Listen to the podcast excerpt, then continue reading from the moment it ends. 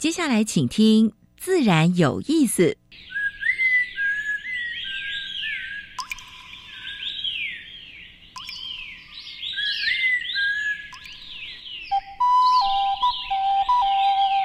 大自然是最能启发人心、最迷人的教室。透过鸟语、虫鸣，顺着山峰、水流，教给我们自然万物的盎然趣味与生命智慧。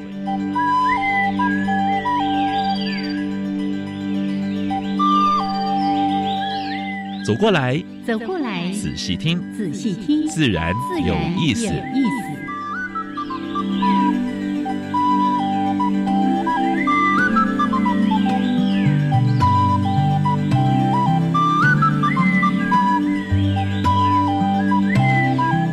Hello，亲爱的听众朋友们，大家好，欢迎收听教育电台。自然有意思，生平事。我现在和林老师每天都是怀着愉快的心情来上这个节目，对对不对？精神昂扬。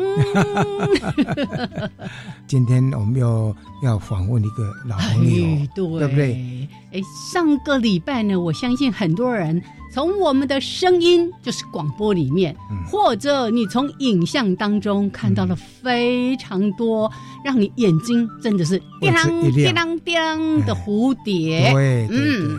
那这礼拜我们再次找到这位是台湾最 top 的的。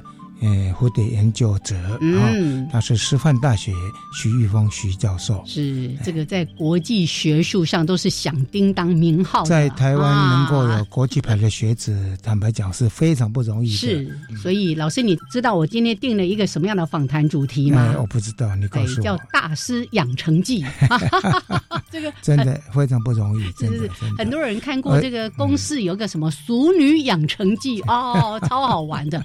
我们今天来看看大师养成怎么养成的。我想这个可以给朋友们参考啦，尤其是家有喜欢对蝴蝶、对昆虫、对其他动物有兴趣的妈妈、爸爸，当做一个参考。对，就。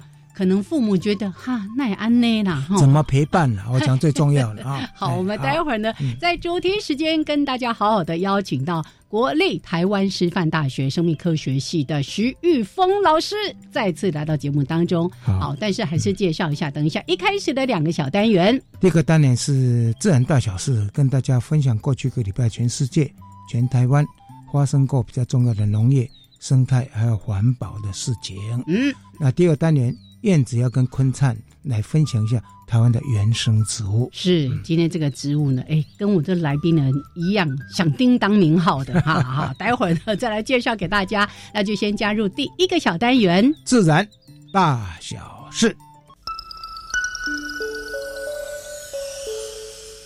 风声、雨声、鸟鸣声，声声入耳。大事、小事。自然是事事关心。自然大小事。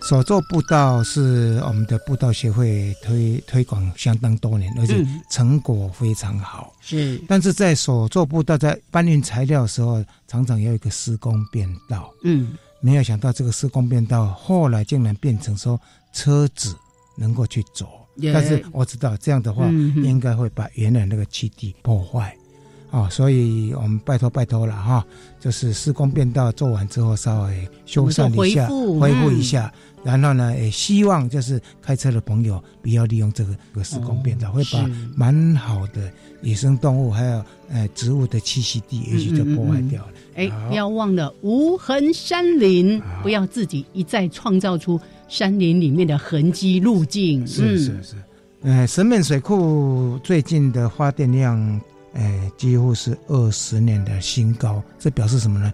多年来的清淤有常啊。所以，如果在每年的干季能够好好的去做清淤工作，没错。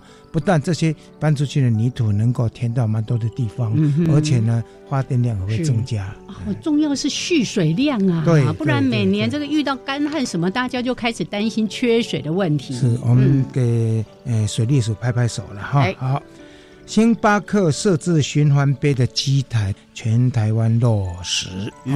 我们知道现在，如果说你到这些咖啡店去喝咖啡的时候，你带自己的杯子，嗯，可以省五块到八块啊。但是呢，如果你没有带，但是你可以用这个循环杯具，嗯有的是现在已经有的，有些没还没有完全普遍啊。但是呢，以星巴克来讲啊，因为它是算蛮大的，是大概二零二三年啊，明年的年底会全部落实。哎，真的要给他们拍拍手。是啊，老师刚刚讲到悲剧，如果大家都不带自己的杯子，然后呢又没有这样的一个循环杯的服务提供。真的，那个一个纸杯、两个纸杯、三个纸杯，哎，大家听我念到三百六十五，一次是，而且一次性的，而且去台北市政府现在已经到十二月全部都禁止使用对啊，一直这样用，就真的是环境的悲剧了。我们也希望各县市也能够跟进落实，好不好？COP fifteen 就是那个生物多样性的算年会吧，哈，它呃在十十二月七号到十九号要在加拿大的蒙特罗。举行啊，然后今年的话呢，大概就是要落实二零二零年以后的生动性的纲要，然后要重新检讨了啊，因为蛮多的物种都已经不见了啊，所以今年大概的话呢，会把一些名录会做一些更新，嗯啊，我们期待这个啊，但是生态保育的管理，包括栖地的管理是昂贵的啊，所以这次。呃，联合国组织它有估算过，如果二零二五年生态系统保育的管理经费要达到三千八百四十亿美元，相当十一兆到，快十二兆的费用，对大家来说是天文数字。所以常常有学者在讲说啊，保育工作就是有钱人家的事，但是呢。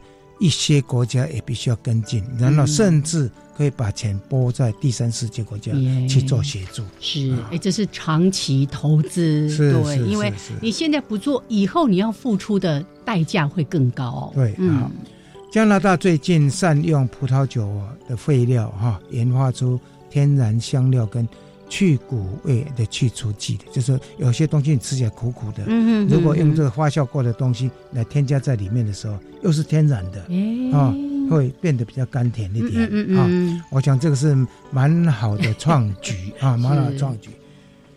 环保组织决定替诶效益的山头买保险，哎，买保险是买人的，怎么买帮帮帮山头买？有意思，是啊，所以美国自然保育协会呢，它是。帮夏威夷哈，诶，他的山图买下保险，他是跟爱尔一家保险公司。如果是因为台风、飓风、热带风暴所带来的这些灾害，嗯，它可以有理赔的。理赔的钱呢，用来做修复。我这真的很特别，蛮特别。通常很多的保险都是。这些天然灾害都是不理赔的，而且现在反而对对对对对，有意思。最后一次跟大家分享的是潮汐啊，嗯，因为台湾是四面环海，其实也蛮蛮蛮多的潮汐，嗯，潮汐发电现在效率是也算不错啊，因为大家。有风能啊，太阳能了，那潮汐的部分，我们过去是比较少注意到。呀，但是英国的研究，他把那个潮汐设置的那个成本降到百分之四十。嗯，其实我们的能源局应该注意到这个问题。是是，我们也可以开始做一点研发啦，或者做点开发，对不对？对对，因为突然想起有一首诗，好像就在谈到这个潮汐是有性的，因为它固定什么时候来，什么时候退。哎，如果能够做好一些相关预测。当然，这里有太多专业的东西哈，我们没办法深入讨论。但如果真的能够好好的运用，我们希望国内的能源专家能够重视到这一块。是的，这是今天跟大家分享的自然大小事。燕子，等下要跟哎坤赞分享一下他们的原生植物。好。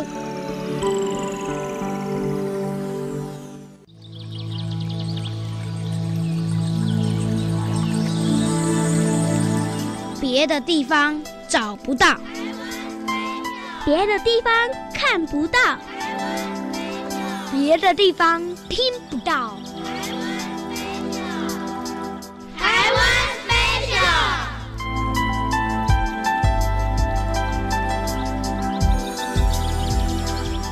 欢迎朋友们加入台湾 Special 这个小单元，我是燕子，来为大家分享一系列台湾原生植物的主题。为大家邀请到溪流环境绿化基金会技术组的组长陈坤灿组长。Hello，坤灿好，燕子好，各位听众朋友大家好。是今天来介绍这个植物，大家应该也不陌生。因为很多公园啦、校园啦，甚至有一些当做路树、当做围篱。对，可是它在原产地是濒临绝种。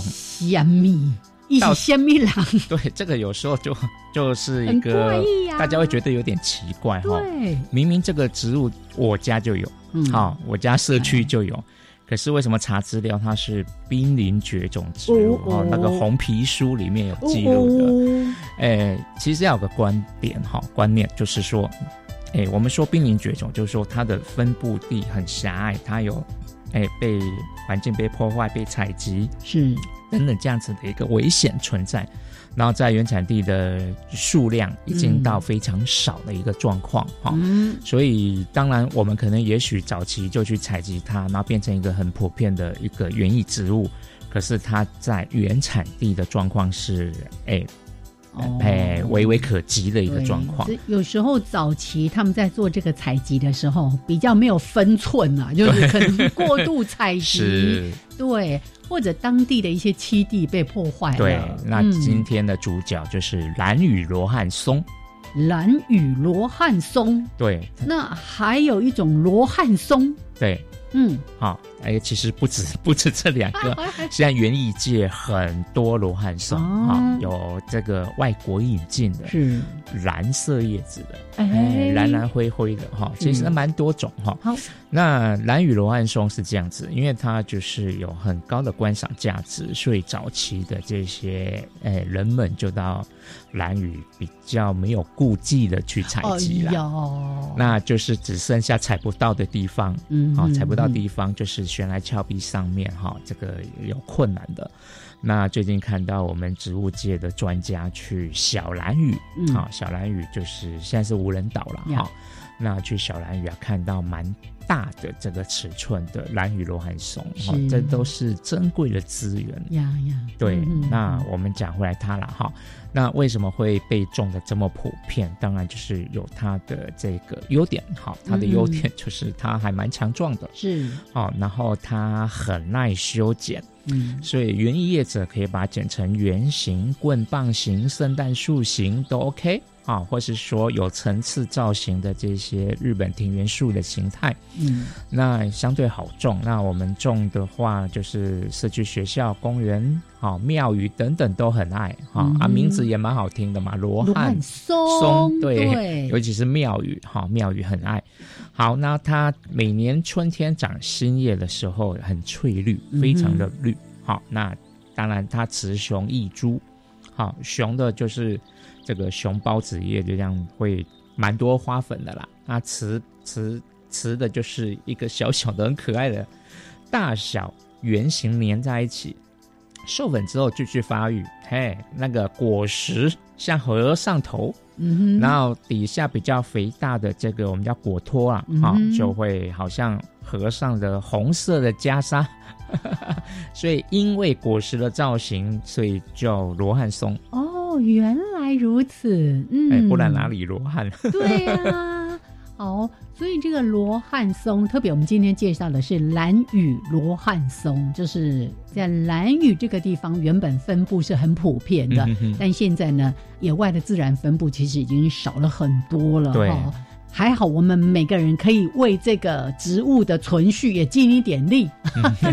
对，就是原生环境，当然就慢慢等它就是复原，因为已经都是严格禁止去采集了嘛。是。那我们在台湾的环境，当然是四处都有了哈，而且很推荐大家去采集它的果实。它种出来的苗很可爱，很漂亮。种下去之后，它会长出叶子哈。嗯。呃，一开始会长出一圈叶子。你可以去算一下那一圈有几片。是哦，哎，它大概是固定数量。好奇哦。好，采果实啊，种子这个是我们比较推荐的，但是你也不能把它全株采光光哦。那今天为大家介绍的是蓝雨罗汉松，谢谢坤灿，谢谢。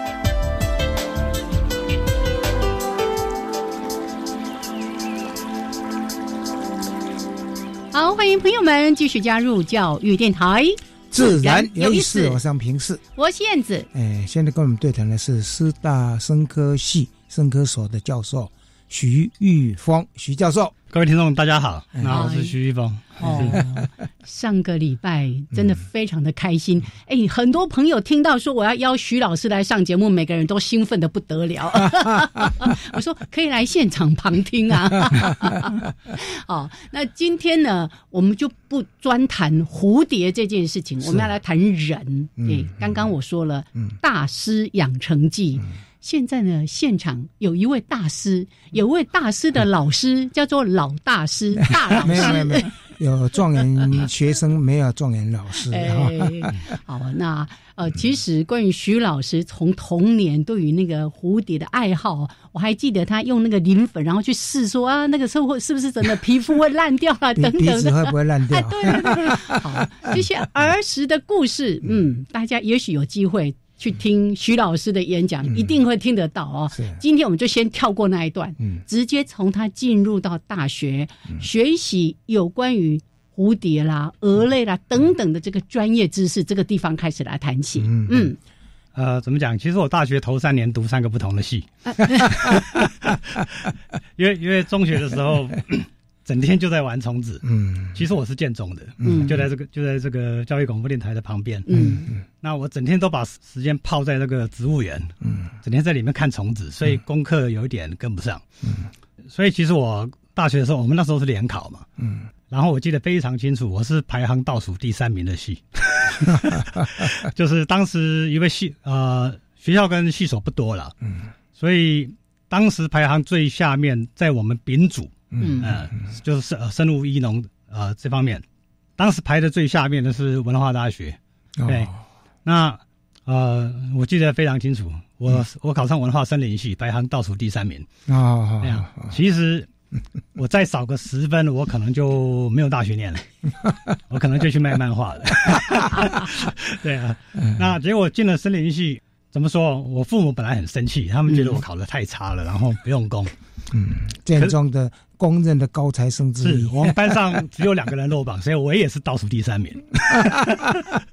对啊，那那可是我进了森林系以后，因为是读植物嘛，对，然后植物刚好又是蝴蝶的食草技术，哎呀，我就觉得其实很愉快，嗯，对啊，然后所有的课本我都觉得还蛮有趣的，嗯嗯嗯，结果就这样子，因为因为对课本的内容感兴趣，对，然后成绩就突然变好了。突然变好了以后，到了二年级，我想说森林系主要在砍树啊，嗯，我比较想了解当时啊当时。当时当时主要在砍树，都是什么木材加工这些东西，嗯，那我就觉得我想去了解一下植物本身，因为食草要了解植物的分类嘛，嗯嗯，所以我就转到文化植物系去了，嗯。嗯嗯嗯，然后在文化植物系也是如鱼得水，也是读的很高兴，然后 啊读的很高兴以后，我就突然觉得。我的成绩好像还不错嘛，重拾自信心。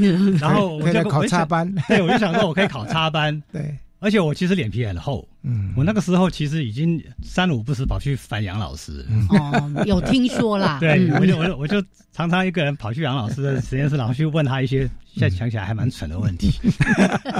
对啊，然后后来我插班就运啊运气很好，当然我的成绩也变好了。嗯嗯，我就顺利考上了。然后考上以后。啊，我就去看杨老师，杨老师一看到我就很高兴，说：“啊，以后你就坐在这里。”他指了一个位置，然后我就进了杨老师的研究室。那这就是开创我后来去学这些蝴蝶的缘起，这样子。我记得那时候给他一个功课了啊，就 review 一下所有的那个蝴蝶里面有哪些，就是连生活史都没有的，对不对？对对对。所以让他逐步的就把每一种能够建立起来啊。他那时候是用什么？用日文写的，用英文写的。然后我记得在日日本的杂志上面发表嘛，对不对？是那个 当时就在就就在杨老师的那个指导底下，养养虫室。对，在养虫室里面。然后呃，其实我就是参加杨老师交代下来的一些任务。嗯，我我们就到就去做调查的的期间，嗯嗯，顺便就去做了一些探索跟发现。是，其实我记得很清楚的一件事情，就是当时杨老师就是参加了那个樱花钩吻龟的哦。那个实性调查，对，所以我们这些同我和我的同学就被派去做水虫，因为那个 樱花钩吻龟是吃水虫的，是。是是，结果就在那个做调查的时候，在曲家湾溪，曲。家湾溪对，在曲家湾溪，然后呃，当时有一种蝴蝶，有一种灰蝶，嗯，那在日本是列天然纪念物的，嗯，然后在台湾的。那个基础植物不知道，嗯，就在去调查那个烟花钩吻龟的时候，发现到被我找到了，对。啊，嗯，找到以后就跟老师就合作写了一个小小 note，嗯嗯，然后那个时候台大有另外一个老师对我非常好，嗯，那个森林系有一位廖日坚老师，廖老师，对对对对，廖老师他一直对我很好，然后他我我把这个发现先写成一个草稿以后，当时在国内的。没有什么网络这些讯息，嗯，所以我也不太知道要去哪里发表这个小小的观察。廖老师就跟我说：“我帮你翻成日文啊，拿去投到日本的。”他就投在日本学学会的刊物，是留日的，对学生非常好，非常非常好。我记得后我们后来这样也写了一篇蝴蝶的特有种还是什么之类的，对不对啊？对不对？对，那那那就是廖廖老师就帮我翻成日文，然后我们就拿去。就就就在日本的杂志上面发表，日本的林林氏学会的杂志上，哦，就发表了。是，所以对我，我虽然是个小毛头，可是就是对我是蛮大的鼓励了。对一个大学生来讲，能够在期刊上发表是非常不容易的啊。所以那时候我记得不是只有一篇，蛮多篇的，在他还没有大学毕业之前就发表了相当多篇啊。所以也跟其他的学弟。学妹建立一个蛮好的典范，哎，那我可以偷问一下，刚才那个被日本列为天然纪念物是哪一种蝴蝶？灰蝶，那个那个现呃，我们现在把它叫做深灰蝶了，就是森林的深深灰蝶，它就住在森林里面，然后呃，它吃的植物也就是它，因为它吃的植物的关系，是。所以分布都很零碎，嗯嗯，很很局限，是。那日是日本发现最晚的蝴蝶之一。嗯，你好，他们到一九八零年代才才发现，算是日本最晚的一种很少见的蝴蝶。哦，在日本就是全部当天然纪念物。台湾这个数量现在还多不多？还好，那那但是因为它的它的分布地都是很破碎，蛮蛮局限，都非常局限。是是。然后呃，其实将来可能需要注意。哦，对哦。哎，这种是吃什么植物？你还记得吗？哦，我知道。呃，它。他呃，当初找到是是那个石吊兰，哦，石吊兰，对啊，苦苣苔科的，就是在那个树上的，嗯，在树上有一种不是寄生植物，附生，附生，嗯，因为花很很大，它不是兰科的，可是因为花大又漂亮，所以我们植物界把它叫做石吊兰，嗯，所以是现在的上那个上面找到，嗯，然后那后来日本人发现啊，鼠尾草也会吃。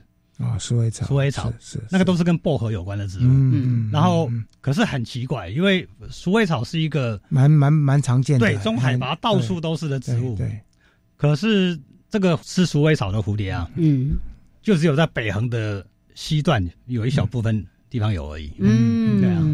所以它对是蛮有趣的，是，所以真的非常不容易。在我们在做樱花公园龟调查的过程中，哈，我们是一个店一个店上去了，哈。每一次那个触角都会直接连到蝴蝶去。有，就是做完之后一定有一点休息时间，大家会去会去走，嗯，啊，他会去探索，是是，好，所以你看。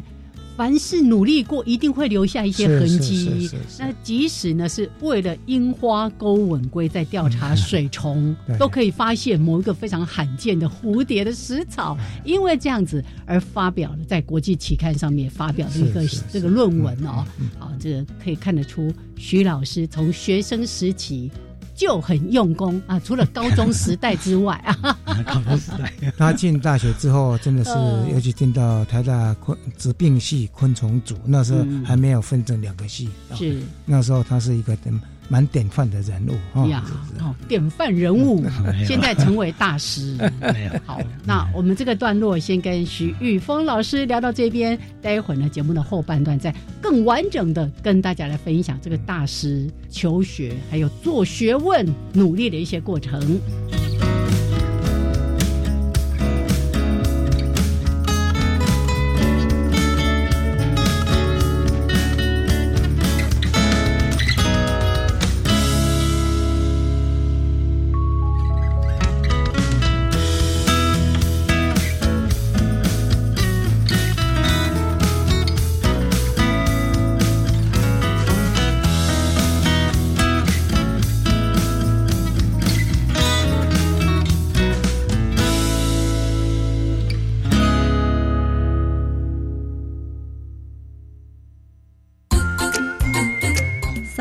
卡，阿罗明拉巴，Hello 阿巴嘎贝，我们来自各国不同的声音、不同的语言、不同的文化。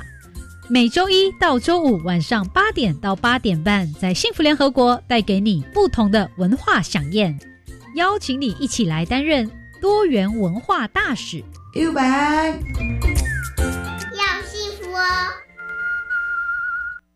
你看什么故事呢？我正在看阿基米德的故事。他是古希腊哲学家、数学家、物理学家、科学家。但是我喜欢看现代人的故事，感觉比较接近。数感实验室有介绍很多科学领域或理工职场人员的求学过程，看他们如何探索自己的兴趣，突破自我，可以让你了解不同领域的生活。那我在 YouTube 可以看到数感实验室吗？是的。以上广告是由教育部提供。啊！地震！快快快，趴下，掩护，稳住！吼，干嘛大惊小怪啊？公孙呐，赶紧走了，不要小看地震。我才没那么衰嘞！啊！东西掉了。知道地震保命三步骤的重要了吧？嗯。地震来临，先趴下，找到保护头颈部和身体的掩护，稳稳抓住桌脚才安全。是我以后不敢轻看地震了。趴下，掩护，稳住，地震确实防护。以上广告由内政部消防署提供。加外加外，阿玛波拉，扎根格玛西卡斯达斯，的加古拉布古列列。大家好，我是来自台东的胡代明，这里是教育电台。那罗哇那咿呀那呀哦哎呀，那是你呀鲁玛的呀恩哦，朋友们就爱教育电台。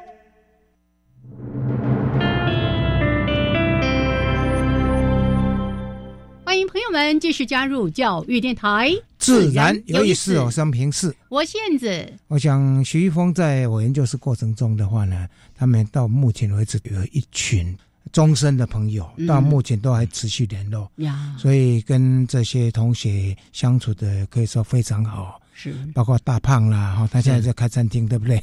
是，还有包括饼干，对不对？啊，现在在美国大学里面当当当教授，有相当多位，就是那个过程中就变成终身的终身的好朋友。对，在学术上也可以相互的讨论切磋就是了。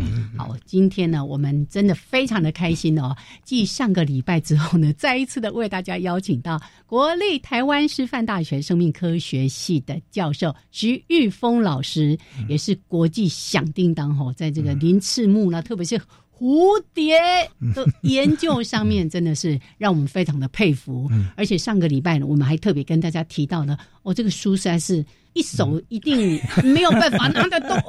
哦，有台湾蝶类志，现在已经完成了。对，总共五个科全部完成的。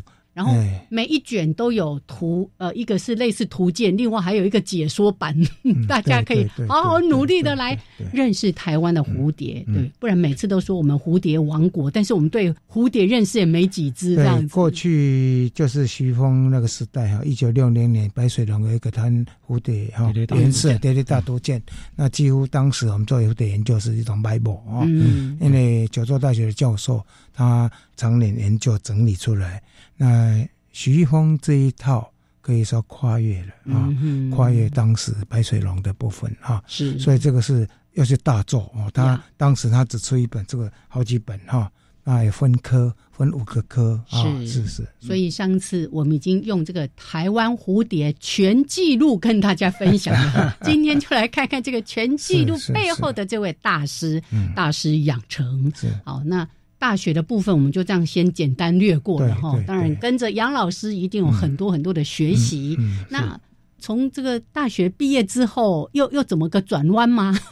是是，当年其实我申请学校还算挺顺利。嗯，那主要就是因为在杨老师的研究室啊，有一些发表，那发表很多篇文章。对，那以一个当时来说，大学生、大学部的学生有发表比较少见一点。是是，所以所以我申请国外学校几乎就。有申请就就有上。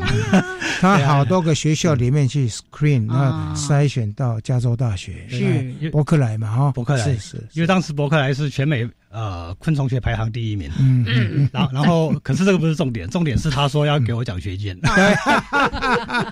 而且他原先打算去做蝴蝶的。但到最后好像就去做鹅类，对，这这是这是阴错阳差，因为因为我我就是有点是有点算有点呆吧，因为因为我想说蝴蝶是昆虫嘛，嗯，所以我去申请学校的时候，当时没有网络，嗯，我们都是到那个留学中心去找那个资本资料，是是，所以我就专门只找昆虫系，嗯嗯嗯，结果翻了全美排行一百前一百名的大学没有昆虫系。就是不昆虫系里面没有人研究蝴蝶，是 我想说怎么怎么搞的？怎么会呢？难难道美国人蝴蝶都研究完了吗？是是是，所以我就想说那就找个比较接近一点的。嗯，然后我又看到加州大学伯克莱伯克莱分校，呃，有一位 Doctor Power，他是研究蛾类的。嗯，我想说啊，蝶类、蛾类，差不多有点接近。对啊，我就去了。其实对他是有帮助的。对，结果我去了以后才发现我上当了。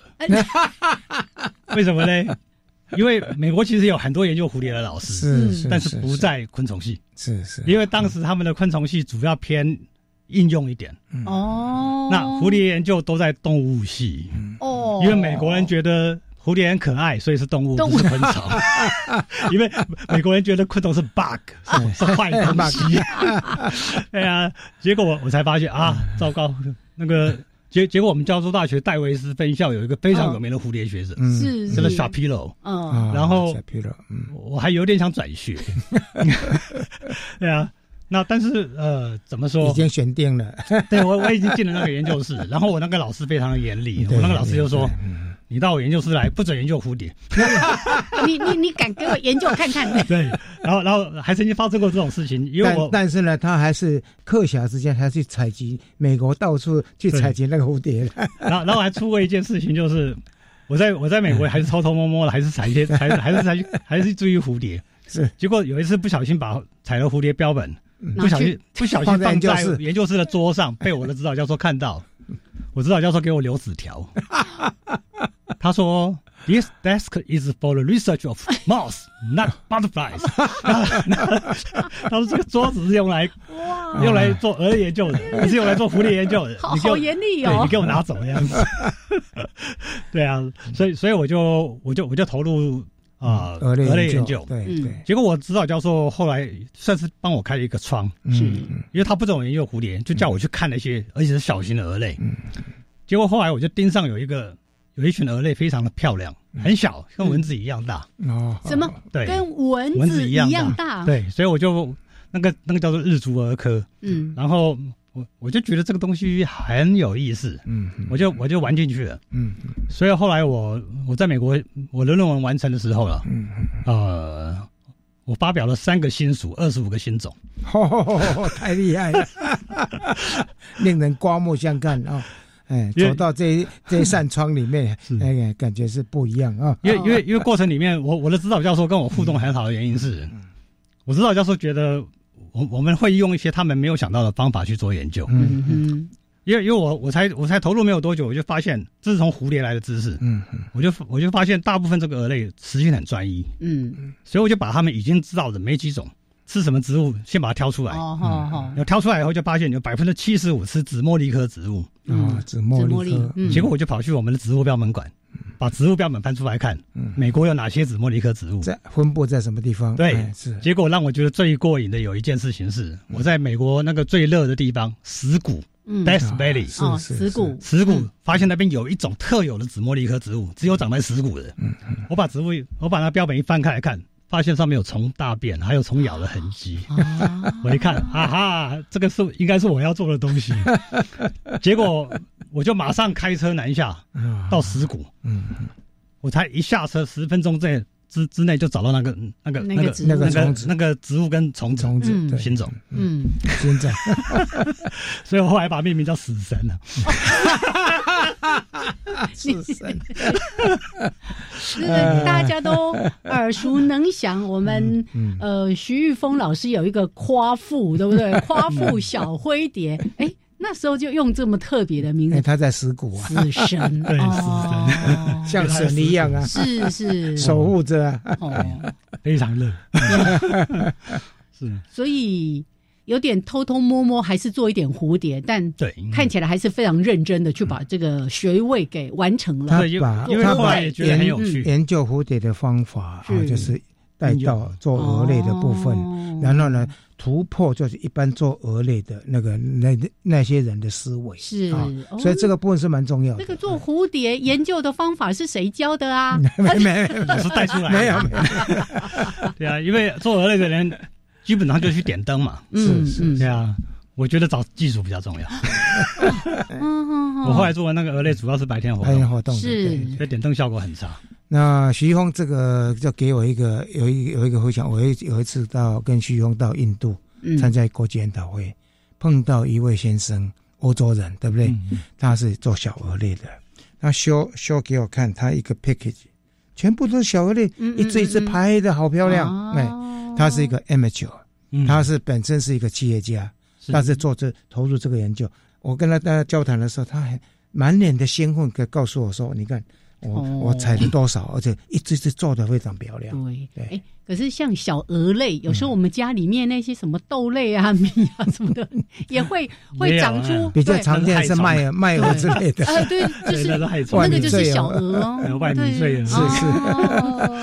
好，所以这样子拿到学位之后，你你就回来吗？还是有有一段时间，其实也继续在做？其实我我刚毕业的时候啊，嗯。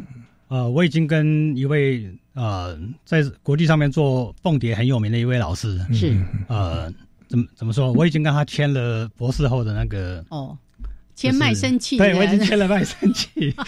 对，那那签了以后嘞，当时我就是阴错阳差，就是国内有一位学长了，嗯，他跟我说，我将来要不要回台湾工作？我说我一定要回去啊，对啊，我没有申请绿卡，我一定要回去。是是，然后他就说。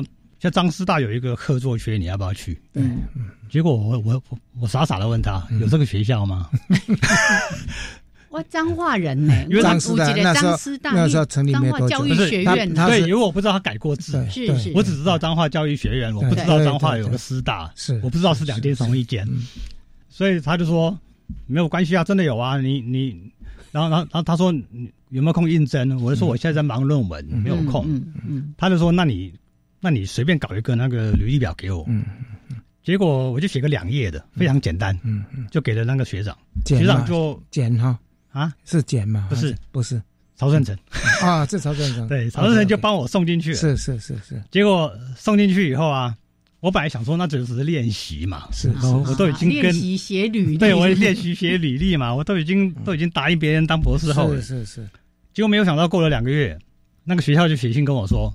我们决定要你了，你要不要回来？啊！我都傻眼了。我想说我没有回去面试，哎，是是，这怎么就怎么就就决定了嘞？隔空就决定了。对，还要看他的 paper，确实是看他的。因为太优秀了，一定要赶快抢人。开玩笑。所以所以所以我其实有点傻眼。然后我我我就问我就问那个我的学长说，这要不要接受啊？怎么这么突然就决定了？我的学长就告诉我一件很重要的事情，他说。大学法马上就要实施，嗯，那时候一九九五年，就是大学法即将实施的时候。你现在回来是副教授，你明年回来是助理教授，所以我就当场跑去跟我的那个我我在美国博士后的对那个老师说，那台湾有个 offer 要要我去当正式的老师，嗯。他一看到我就说，哇，这么好，马上就把那个合约撕了，当我们面就把它撕了。他说，当然是。回家对，当然是回国回国对对，真正的缺比较重要，你要先把它占了再说。所以我就回来了。哦，那所以也算是现实的考量了。一方面是这样，一方面其实我就是要想做台湾的东西啊。是，对啊，我要回来做啊。嗯，要回来以后我就发现，其实就是老师跟我说，宽呃宽尾凤蝶啊等等这些东西还有很多东西要做。是，所以我又转回来做蝴蝶。哦。因为蝴蝶的部分其实还有很多未知的哈，尤其诶必须要我们自己的人力去做，不然的话有一堆日本人也会做啊，对不对？哈，但是如果自己的学者不好好做的话，哎，还好我们有徐玉峰老师，对。我相信，即使这个这一叠的台湾蝴蝶的台湾蝶类志。已经这样出版了，我相信都还会有可能有某一个什么样的物种，或者某一些物种是在青刷哪来，或者在某一个。被大家忽略掉的地方，是是是，要继续去探索。其实有一些种类的生物学，我们还没有，还不是很清楚。对啊，而且现在九二一把那个山上的路给搞坏了，是我们进不去，我们很多地方进不去。哦，有有有蛮多蝴蝶，目前的现况还不是很清楚。对，好，嗯，那我们待会儿呢？再来谈一谈飞回来台湾之后，进入到在张师大任教，对不对？好，那之后又有一些什么样的发展跟惊奇？好，我们待会儿回来继续聊。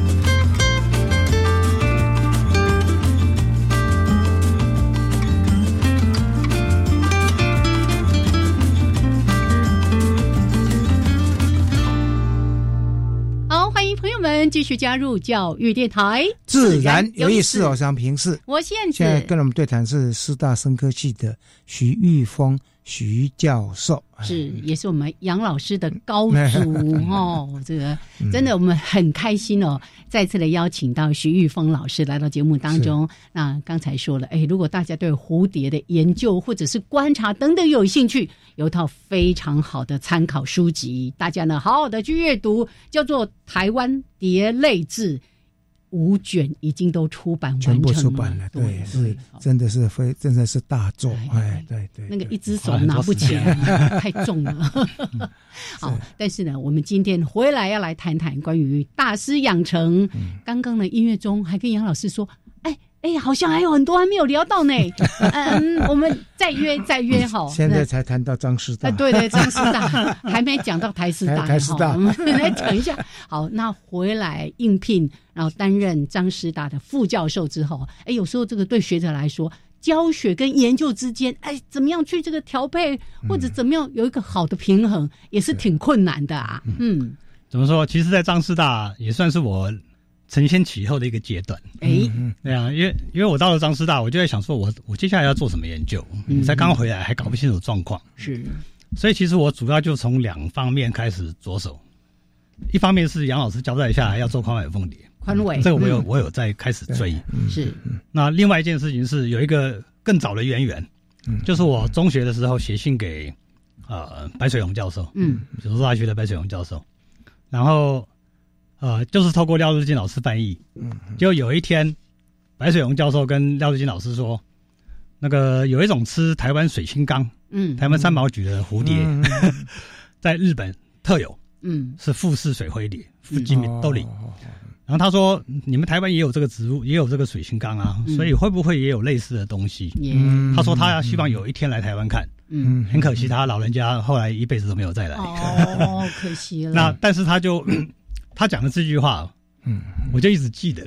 嗯嗯，就就就是我中学的时候我就一直记得。是是。所以后来我去了美国念书的时候啊。呃，我不是偷偷摸摸还是在在做蝴蝶吗？其实我就是自从我刚开始没有办法，因为美国的功课压力非常大。嗯嗯。那后来等我考过那个啊资格考，嗯，变成博士候选人以后啊，我就我就一放暑假，我就跑回台湾去找去三毛菊林找那个蝴蝶，嗯，然后居然就找到了，嗯嗯啊，然后找到了就很高兴。然后我后来把它命名叫做夸夸父，夸父。小灰蝶。为什么要夸父呢？因为他在。他他在雾林带的插天山，是是那个山就是，然后这个蝴蝶是在梅雨季出来的，也就是说我得跟太阳赛跑了，所以才才把它叫做夸父。是是是。那后来回到台湾以后啊，呃，就是在张师大，嗯，我想说除了花海凤梨以外，我我还得做一点别的，嗯。嗯嗯。结果我就是跟林务局尝试看看，能不能做这个夸父，嗯。结果他们因为这个植物很珍贵，这个植物是我是我们的国内的算是啊，算是算是啊红皮书，对红皮书上面有列的那个濒濒濒危的那种那种物种，对对，所以所以所以呃，他们比较重视。那我要做它上面的蝴蝶，他们就有点兴趣，是，所以就说好就同意，让让我投入去做。嗯嗯嗯，老实说，我也没有想到，我投入去这个东西去做以后啊，后来。拉出一条研究线，是，就是我把蝴蝶做一做以后，后来植物界也会非常重视这个植物，嗯，他们以宜兰大学那个陈子颖老师为首，形成一个陈子英陈子英老师做这个水星缸的那个研究团队，对，他们做那个植物的生理啊、植权啊、这个什么演化啊，都都做。然后陈子英老师因为看看到我我我在做那上面的蝴蝶，就打电话问我说，可不可以负责做上面的昆虫？嗯嗯嗯。太好了，是到目前到目前为止，这两个研究室还持续在合作。是是嗯，那这这边我就顺便跟各位听众呃各位朋友呃分享一下，嗯，我们后来在这个计划上面投入了十年，十年十年。是我在台湾水星缸一种植物上面找到的鳞翅目昆虫是一百四十种，太厉害了，太厉害，十种对。然后，呃，已经发表五种新种，是，对啊，那上面有很多，你知道台湾都是宝，到处都是宝。我在一种植物上面可以找到一百四十种所以这是要人去做了哈，要人去做。啊。他还指出蛮多点，其实台湾有蛮多的植物上面有蛮多的昆虫，蛮多的。蛾类蝴蝶其实都很少人去做关怀，真的是。哎，我完全超乎我想象。大家昆虫系过去所关怀大概是病虫害嘛，是。以这个为主。嗯，但是呢，其实，在民间，民间现在我们蝴蝶保育学什么很多，从生态的角度，蛮多 amateur，其实这个都是可以琢磨。而而而且主要是我我我我受老师的影响啊，很重很重视保育的问题。是是，所以这个台湾水星缸啊，一位是一位是冰河绝育的珍稀植物嘛，对。我们做的这个这个过程里面，除了发现什么新种以外啊，更重要的是发现什么嘞？嗯，我们发现这个物种，跟这个森林的大小，嗯，有直接相关。啊。就像这个，怎么讲？台湾的水星缸分成几大块，是。那有几块比较大，有几块比较小。是，我们就发现，好比说夸父这个蝴蝶，嗯，大块才有，小块没有。哦，这告诉我们一件事情，就是森林如果遭到破坏。破碎化，蝴蝶会灭绝。是是是，就它要足够的栖地，是要而且要整大块，要连在一起。所以像太平山的那块就就算了，就非常重要。那你碎成小小块，就全部都会灭绝。是，对啊，有有个岛屿的关系。你这么一讲，我也蛮担心那个大指甲的。大指甲一定要在大树上面，对，而且一定知道一个沙坡。是啊，如果是大指甲点那个纱布，如果在过度利用的时候，或者栖地没有保护好，嗯，这个蝴蝶可能也会消失。对，那个大树要是是要是消失，它就跟着消失。对，耶，哦，这。一颗，刚刚一直在讲的台湾水青缸，就是我们在说的三毛榉嘛。哦，这个前阵子大家都要到太平山啊，或者是就是对对哦，去那边走，然后哎，还会在那边看到有一个牌子，就写着啊，就是那个花布小飞田的那个 什么，对对对，就是这样，两个地方看得到。是，但是老师刚刚说的那那个重点，就是他在那一棵那一种树上。就找到一百四十多种的鳞翅目。你看，如果一个解说员的话，你站在那里，你可以讲多久？讲不完了。在卡了一下就高维了。而且里面有五分之一的种类是专食，就只能吃三毛菊了。是是。对啊，没有三毛菊，它就跟着灭亡哦。那三毛菊压力也很大嘞，那么多人要吃压力不只是大，因为后来那个植物的那个团队做出来气候模拟的结果啊，是是。到到什么时候会绝种？五十年内。三毛榉林就会消灭一半，是是是，一百年内会全部消灭。是，如果我们不去不保护、不想办法的话，是因为气候。气候变迁的关系，因为它现在几乎已经都跑到棱线上面，它现在都在山顶上，对，没地方退，无无无处可退了。那我们现在又暖化，暖化是。又又极端气候，哎呀，好的，很危险。好的，哎，我们不可以用这样做 ending 啊？怎么？所以要加强保护。你现在还在张师大，还没有排到台师大。是，张师大应该还有一些可以谈的哈。所以刚刚已经把这个宽尾凤蝶啦，还有夸父小灰蝶，先让大家呢稍微有一点概念了。那也更谈到了七地的保护，它的重要性有多大？因为没有这个七地，没有这些植物。在上面生长的所有的生物就免谈了，对不对？哈，好，那我们大师养成记 Part One 先到这边，一定有机会再请我们的徐玉峰老师跟大家做更多的分享。好，下次再麻烦徐玉峰再来跟大家分享他的心路历程。是，我想这个可以提供蛮多人的诶思索了。然后呢，你你在教养孩子的时候呢，也许这也是一个。蛮重要的方向。对，这个读高中，嗯，书没读好没关系，有认真看重很重要。那个路总是会转回来的，会转回来的。是的，好，我们谢谢徐玉峰老师，谢谢，谢谢哦，我们下礼拜见喽。嗯，OK，拜拜，拜拜。